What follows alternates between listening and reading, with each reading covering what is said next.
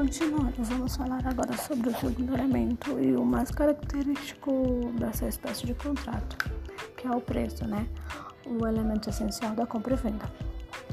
O preço deve ser constituído é, de pecuniaridade, é, que além de poder ser pago em dinheiro, né? Esse preço ele pode ser pago por coisas típicas de dinheiro, por exemplo, é um cheque, uma nota promissória e etc.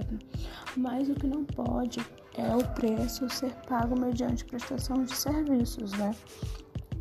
O preço ele precisa ser determinado, é, conhecido e fixado pelas partes contratantes.